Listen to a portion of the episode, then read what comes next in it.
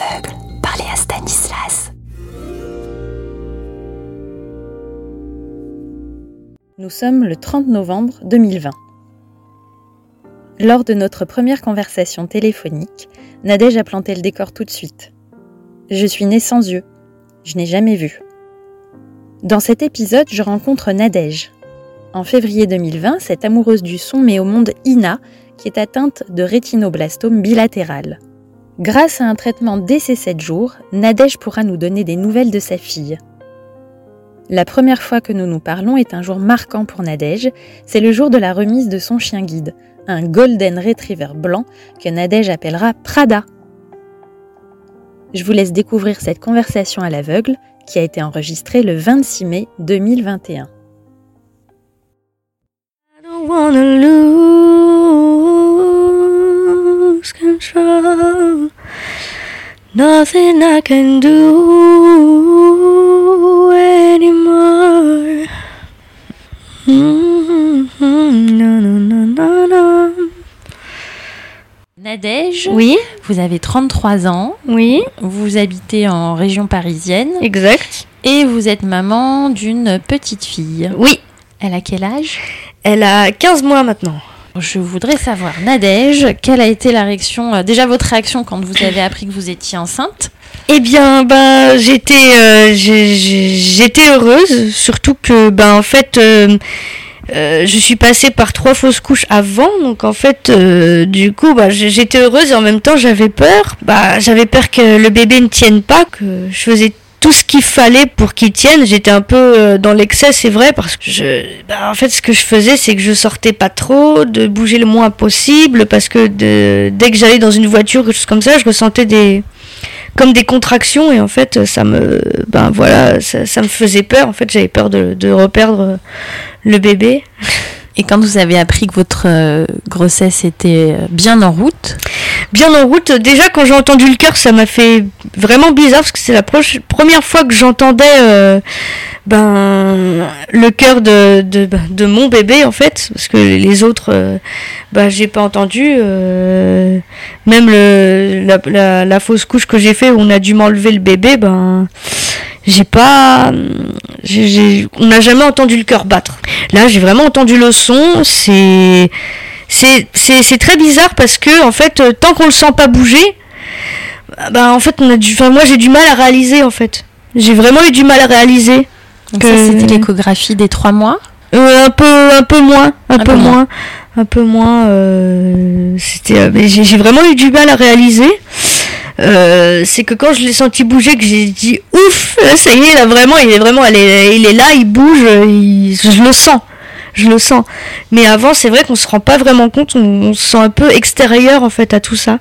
Nadège, je voulais savoir à partir de quand, à partir Mhm. de quel âge vous avez euh, ressenti ce désir d'être maman? Assez tôt je dois dire. Euh, plutôt vers l'âge un peu plus d'une vingtaine d'années C'était le fait d'être avec quelqu'un ou même toute seule non, vous sentiez même toute seule, ouais, même toute seule, ouais, je sentais. euh, des fois, je me suis dit, bah, je je sais pas, j'ai toujours voulu euh, me lancer dans ce, dans, dans ce défi-là, et puis. Bon, même si je trouvais personne à l'époque, enfin voilà, je, je me disais, euh, c'était quelque chose que je voulais faire depuis longtemps. Être maman donc. Ouais.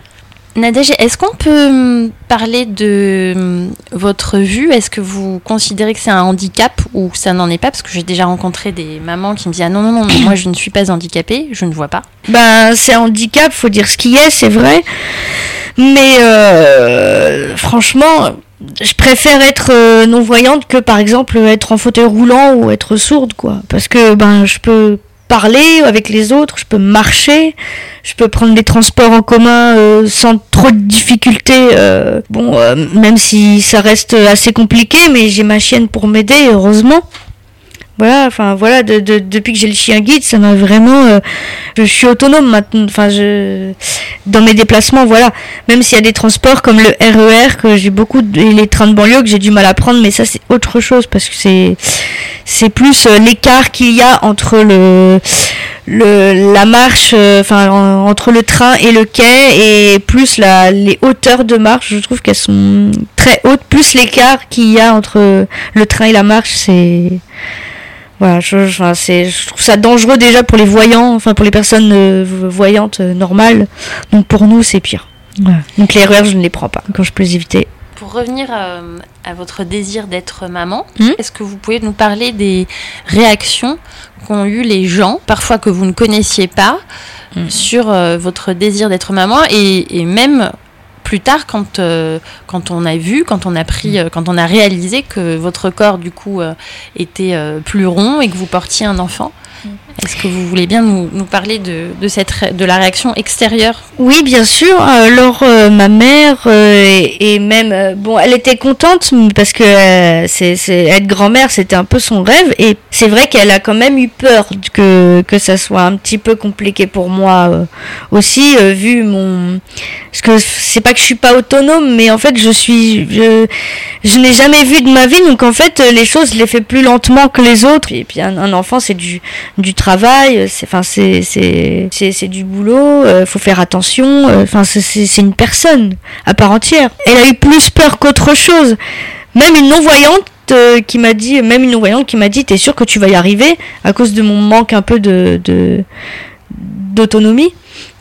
Et euh, mais euh, aussi euh, des gens de ma famille qui qui m'ont dit euh, enfin qui parce que euh, on, savait pas si ma maladie était génétique ou pas enfin si euh, le fait que je ne voyais pas c'était génétique ou pas et on m'a dit oui tu vas transmettre ça à ton enfant je trouve ça dégueulasse enfin Enfin, je, serais toi, je le ferais pas.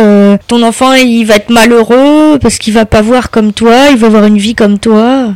Nadège, comment on se sent à ce moment-là? Ça fait super mal. Ça fait super mal et du coup, bah, en fait, euh, on se sent pas euh, comme les autres mamans qui sont heureuses d'annoncer leur euh, leur grossesse. Euh, On croit qu'on va être, on est tout content.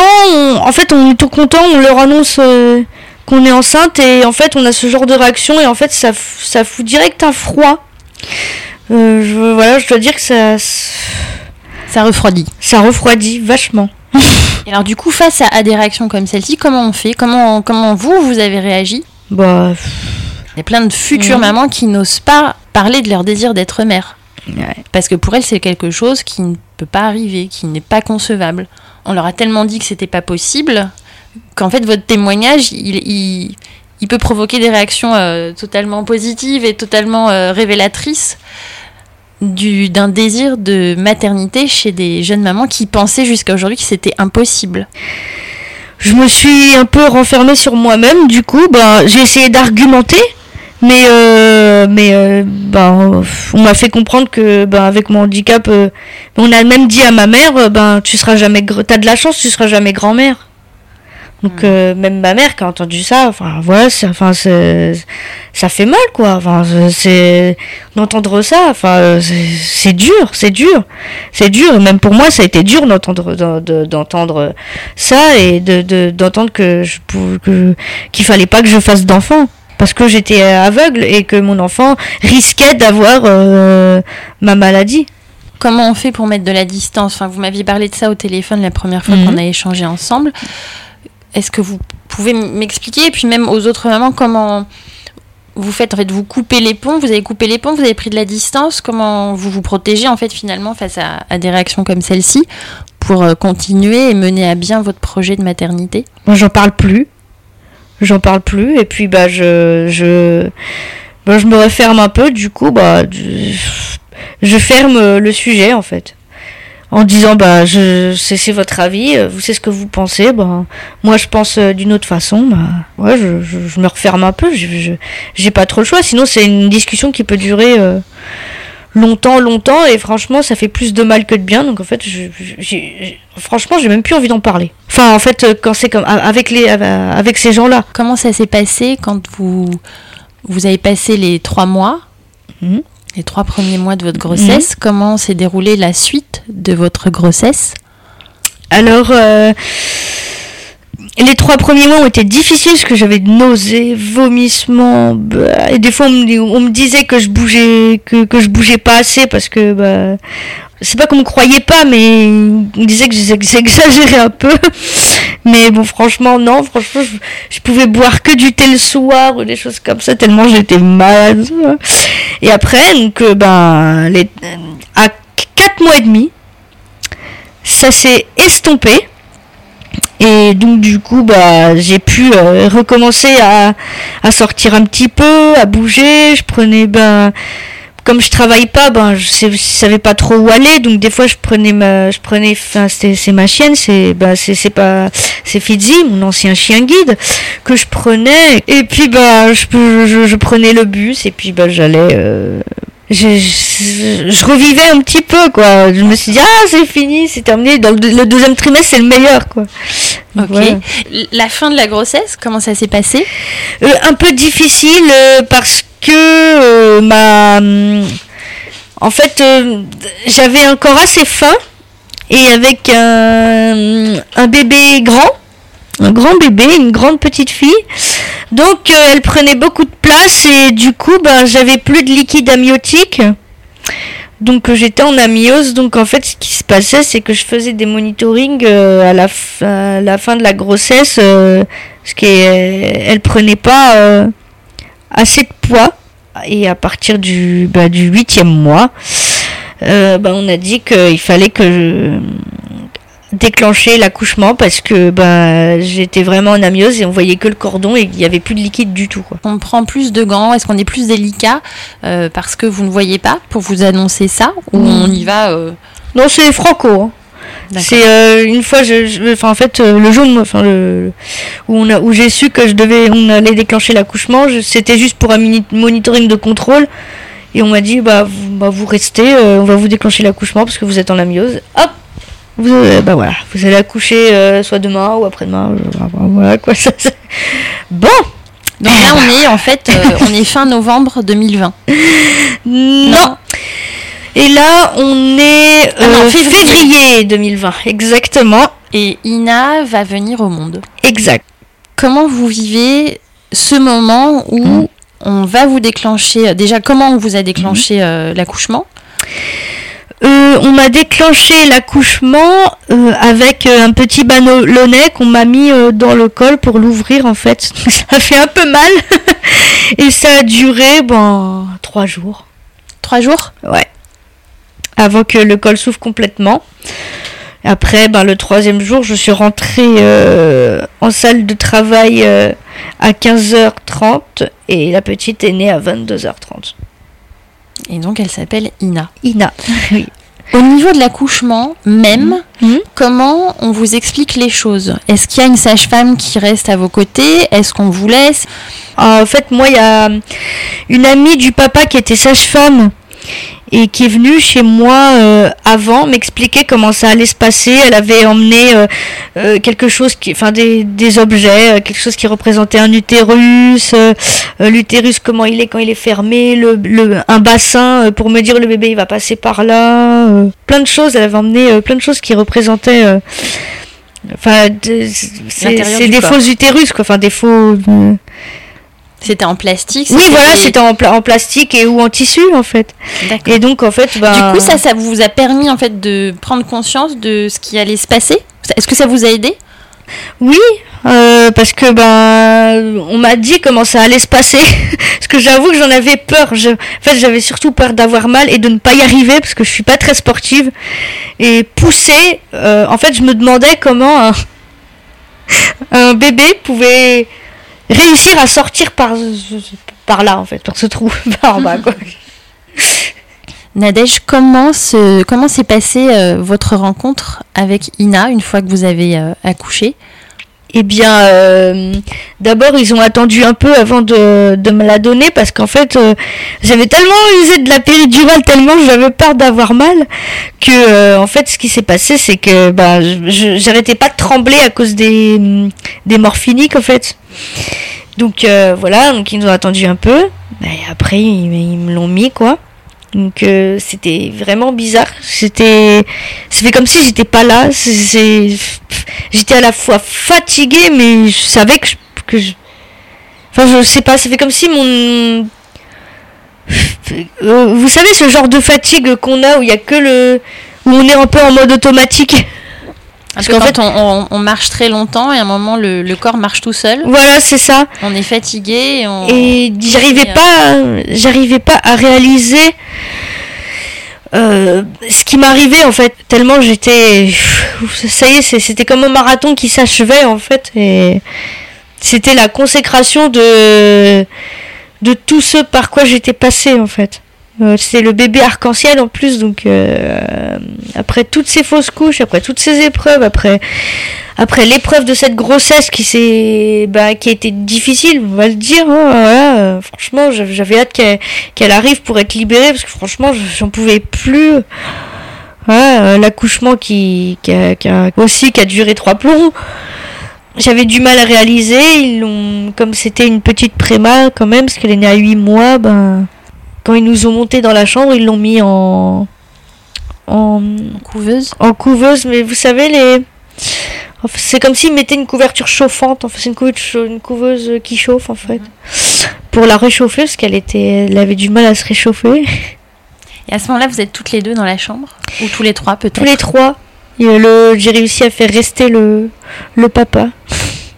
On m'a demandé, euh, je me rappellerai toujours de ça, si euh, il voulait pas que je la mette euh, en, pouponnière pour, euh, pour me reposer. Et tout de suite, en fait, j'ai dit non, en fait. Je peux, j'ai eu trop peur que, enfin, déjà, j'ai commencé à avoir peur un peu du, je savais que, j'ai commencé un peu à avoir peur, entre guillemets, de, du système, on sait jamais, enfin, je sais pas. Est-ce que vous avez eu peur qu'on vous prenne Ina? Oui, euh, j'avoue. Même si c'était peut-être un peu démesuré, mais j'ai tout de suite voilà, ça, je, je, m'en occupe, c'est moi, quoi. Aujourd'hui, on est mercredi 26 mai 2021. Comment va Ina? Eh bien, elle va très bien, elle va très bien. Euh, donc, euh, Ina il faut savoir que Ina est atteinte du rétinoblastome bilatéral, ben, comme son père en fait. Euh, ben, c'est plus, voilà, c'est. Qu'est-ce que c'est? C'est des tumeurs aux rétines. Et euh, c'est mortel si ça se soigne pas euh, très vite. Donc euh, à son septième jour, ben, son père l'a emmené à Curie passer un test pour voir si elle l'avait ou pas. Parce qu'on fait ça pour tous ceux qui ont eu le rétinoblastome ben, comme son père. Et bah, il s'est avéré qu'elle l'avait eu. Donc en fait, je suis rentrée de la maternité sans elle. Elle était où, Ina? À Curie, à l'hôpital Curie, pour une première chimio, à 7 jours. Donc euh, voilà. Euh. Aujourd'hui en mai 2021, comment, comment se passe son traitement? Eh bien, elle n'a plus de chimio. Ça fait quelques mois qu'elle passe des, des fonds d'œil tous les mois et que, ben, que les tumeurs ne sont pas revenues. Voilà, la chimio a bien fonctionné. Voilà. Eh bien, c'est une bonne nouvelle. Oui, c'est une très très bonne nouvelle. On a réussi à sauver ses yeux. Ça veut dire qu'elle voit? Oui, elle voit. Elle voit. Elle voit. On a réussi à sauver ses yeux. C'est une des maladies qui est, qui est, euh, ben, mortelle euh, si elle se soigne pas assez vite parce que les premiers symptômes n'apparaissent qu'à l'âge d'un an et demi. Mais, euh, mais si elle est prise assez tôt, parce qu'on, c'est avec le fond d'œil qu'on voit s'ils en sont atteints, les enfants. Euh, si c'est pris euh, assez tôt comme euh, Ina, on s'est pris, on a fait sa chimio à une, sa première chimio à une semaine, alors qu'elle avait qu'elle n'avait qu'une semaine. On a réussi à, à sauver ses yeux. Voilà. Il faut quand même savoir que le rétinoblastome, ça peut revenir. C'est pour ça qu'il y a des fonds d'œil réguliers au moins jusqu'à ses 18 ans. Ça peut dormir pendant des années et revenir. et se réveiller. Et se réveiller, ouais, ouais dans ce cas, on fait une vigilance. Petite, une petite, voilà, c'est ça. Mais on a réussi à sauver ses yeux quand même et je suis contente. Vraiment. Nadège, est-ce qu'on peut parler de la réaction des gens dans la mhm. rue mhm. quand euh, vous vous promenez avec euh, une poussette ou avec votre euh, bébé en, en portage Enfin, je ne sais pas comment vous êtes sorti, mais est-ce qu'on peut parler de la réaction des gens dans la rue? Ah bon, on m'a toujours dit qu'elle était belle, ma fille. Voilà, voilà, on marque plus euh, elle que moi. Voilà, ou sinon on me demande si c'est la mienne. Parce que les gens sont toujours étonnés. Voilà, en fait, comme si. quand on ne euh, voit pas. C'est ça, c'est exactement. Et du coup, vous répondez, enfin, parce qu'en fait, il n'y a pas vraiment de questions. On vous dit plutôt, on, fait, on vous fait plutôt des compliments sur votre fille. Oui, c'est ça. C'est plutôt euh, agréable. Il n'y a pas de. Oui, je réponds. Je, je, je- je réponds quand on me pose des questions. Après, euh, peut-être les réactions vont peut-être changer euh, si jamais euh, je l'apprends alors qu'elle est en train de marcher, que je me promène toute seule avec elle. Peut-être les gens vont se dire, euh, oh, vous êtes, enfin, soit vous êtes courageuse, ou soit je vais avoir des remarques désobligeantes me disant, euh, oh oui, mais alors, euh, c'est pas sécurisant pour l'enfant, ou enfin, je sais pas, quelques remarques comme ça. Je, je m'y attends. Comment vous vous sentez-vous dans l'espace public avec votre bébé? Je suis pas vraiment à l'aise. En fait, j'ai l'impression d'être observée tout le temps.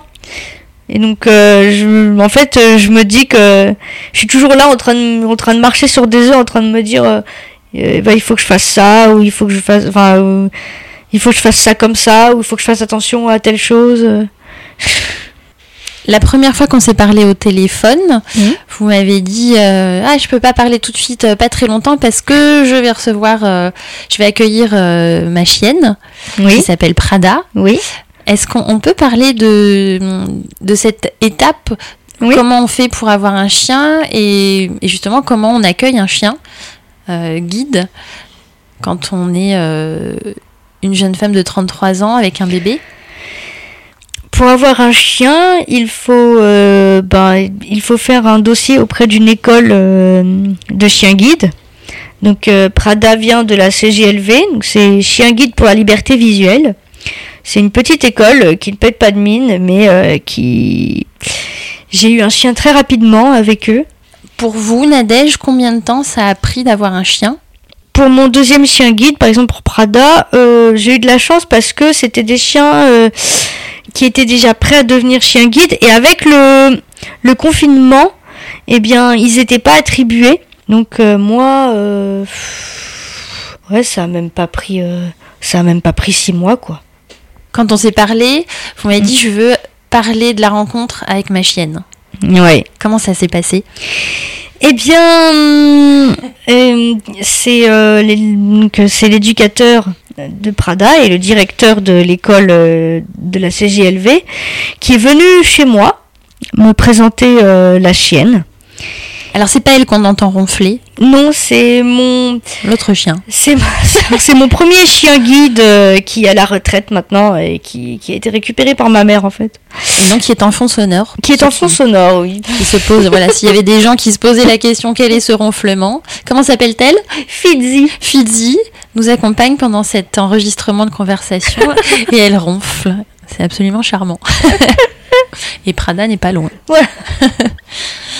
Alors, racontez-nous, Nadège, s'il vous plaît, la rencontre avec Prada. Eh bien, tout d'abord, euh, c'est l'éducateur qui me l'a ramené donc euh, chez moi. Euh, J'ai tout de suite vu qu'elle était un petit peu fofolle, mais qu'elle était très. Bon, on m'a dit qu'elle était, qu'elle cherchait, qu'elle était douce, qu'elle était, qu'elle cherchait le contact, qu'elle était. Qu'elle était câline malgré qu'elle était qu'elle était un peu fofolle. Bon, elle, est, elle est jeune, c'est pas c'est c'est normal. Elle, elle avait même pas deux ans, donc euh, c'est un petit peu normal, mais je, je l'aime bien. Elle est, euh, elle est euh, à la fois douce et prévenante, et à la fois elle est un petit peu fofolle. Elle sait s'exprimer, elle sait, elle sait, elle sait demander ce qu'elle veut. Elle est très dynamique. La rencontre entre Ina et Prada. Ça a tout de suite matché entre les deux. Prada fait très très attention à Ina. Avant Ina était même pas à quatre pattes. Si je crois qu'elle était à quatre pattes, je crois. Et euh, donc euh, Prada euh, se couchait devant elle pour lui dire bah si tu tombes, je suis là. Enfin, en fait, elle la protégeait quoi.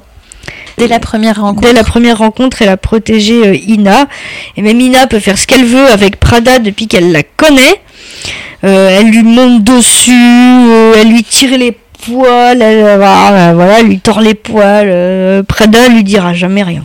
Ça fait combien de temps que Prada elle est euh, dans votre vie? Eh bien, ma remise s'est achevée, eh bien, le jour de Noël. Beau cadeau de Noël. C'est sûr. Nadège, est-ce que vous avez un coup de gueule à faire passer? Eh bien, j'aimerais, j'aimerais dire euh, aux gens qui font tout le système, autant les les accompagnants hospitaliers, autant que les gens des PMI ou ou tous ces gens qui font partie un petit peu du système que c'est pas parce qu'on est handicapé qu'on est de mauvais parents. Voilà, parce qu'à chaque fois, euh, enfin c'est plutôt de la répression qu'on nous fait euh, plutôt que d'essayer de comprendre. Alors peut-être que ces personnes devraient avoir plus euh, des comme des formations qui pourraient expliquer le, le, le, fait que qu'on soit handicapé. Enfin, le fait de, de, ne pas y voir. Voilà. Ne fait pas de vous des mauvais parents. Et pour tout type de handicap, je dirais parce que bah voilà il n'y a pas que a pas que les non voyants à qui ça arrive euh, ce genre euh, de ce, genre d'abus quoi où on retire les enfants alors que ils n'ont rien fait parce que juste parce qu'il y a quelqu'un euh, de l'hôpital de la maternité qui a signalé ces parents-là parce que bah, selon eux ils ne seront pas capables de s'occuper euh, de leurs enfants. Mais ce qu'il faut savoir, c'est dans ce genre de... Par exemple, quand on est dans un hôpital, moi qui ai euh, fréquenté les hôpitaux avec euh, Ina, et j'ai remarqué aussi, même quand on est dans, soit à la maternité et aussi dans les hôpitaux pour, pour sa chimio, l'hôpital c'est pas un environnement auquel on est habitué donc forcément il nous faut un peu plus d'aide on a un peu plus de mal c'est pas notre quotidien en fait c'est pas c'est pas comme si on était à la maison donc euh, forcément, mais il y a des choses bah, qu'on a un peu plus de mal à faire, c'est tout. Et c'est vrai que... Quand vous dites qu'on a plus de mal à faire, c'est ça prend plus de temps? C'est pas les mêmes repères. On se... Par exemple, euh, pour prendre le bain, euh, moi ce que j'appelais ça un évier baignoire en fait. C'était un évier qui, était qui était dans la dans la chambre, mais qui servait aussi de baignoire en fait pour les bébés. Ils avaient fait un truc, comme ça c'était assez profond et assez étroit et mais assez étroit donc en fait bah, j'y arrivais pas à le faire toute seule par exemple. Dans ce cas-là, comment ça se passe? Parce que ça va en intéresser plus d'une. Mmh. Il y a quelqu'un pour vous aider, il y a hum, une sage-femme. Euh, une puéricultrice, une euh, qui vous aide dans ces moments-là ben, Dans ce moment-là, qui vous a aidé Moi, c'était euh, les infirmières qui venaient me voir en fait. Voilà, et ils notaient à chaque fois.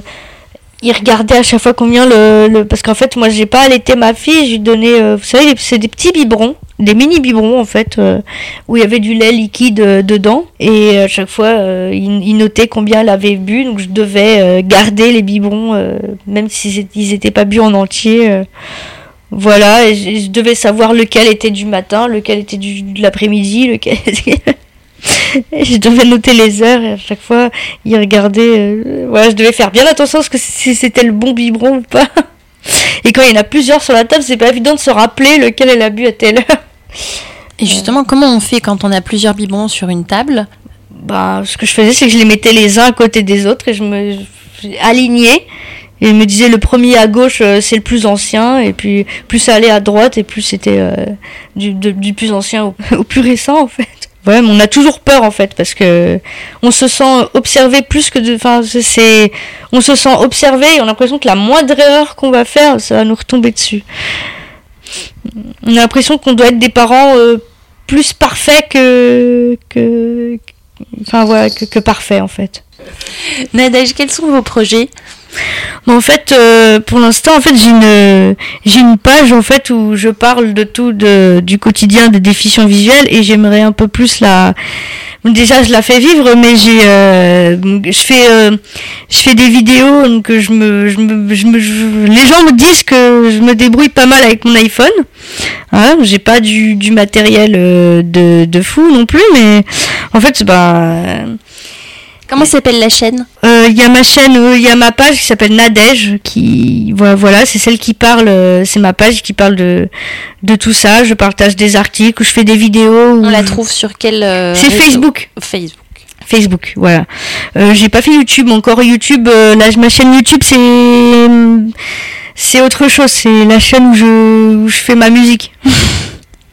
Donc où il y a toutes mes chansons, mes covers, enfin mes, covers, mes reprises et quelques chansons que j'ai inventées. Donc la chanson que, que j'ai fait pour, ma fille, j'en ai fait une autre aussi pour mon pour mon ancien chien guide. Voilà. J'aurais aimé faire euh, je enfin je sais que c'est pas vraiment possible parce que ben maintenant euh, une école d'ingénieur du son euh, avec tout ce qui est ordinateur et tout ça c'est visuel donc ben ils prendront pas de ils prendront pas de nos voyants c'est sûr mais j'aurais bien aimé faire quelque chose dans dans le son pour plus pour encore plus faire vivre cette page un petit peu dans ben pour rendre les choses euh, un, peu plus réelles et euh, aller un peu plus sur le terrain et euh, voilà et enregistrer soit des interviews des gens avec des musiques que, que j'aurais composées en préalable pour ce genre de, de podcast ou de vidéo. Si, j'aurais pu faire des vidéos, c'est encore mieux parce qu'il y, a les images, surtout pour les gens qui voient. Voilà. Super, le message est passé, Nadège. Merci beaucoup, Nadège. Je vous en prie. Et à bientôt. À bientôt. Rencontre à l'aveugle est un podcast pensé et écrit par Léa Stanislas. Il est produit par le Cool Label avec Stéphane Sapis à la réalisation.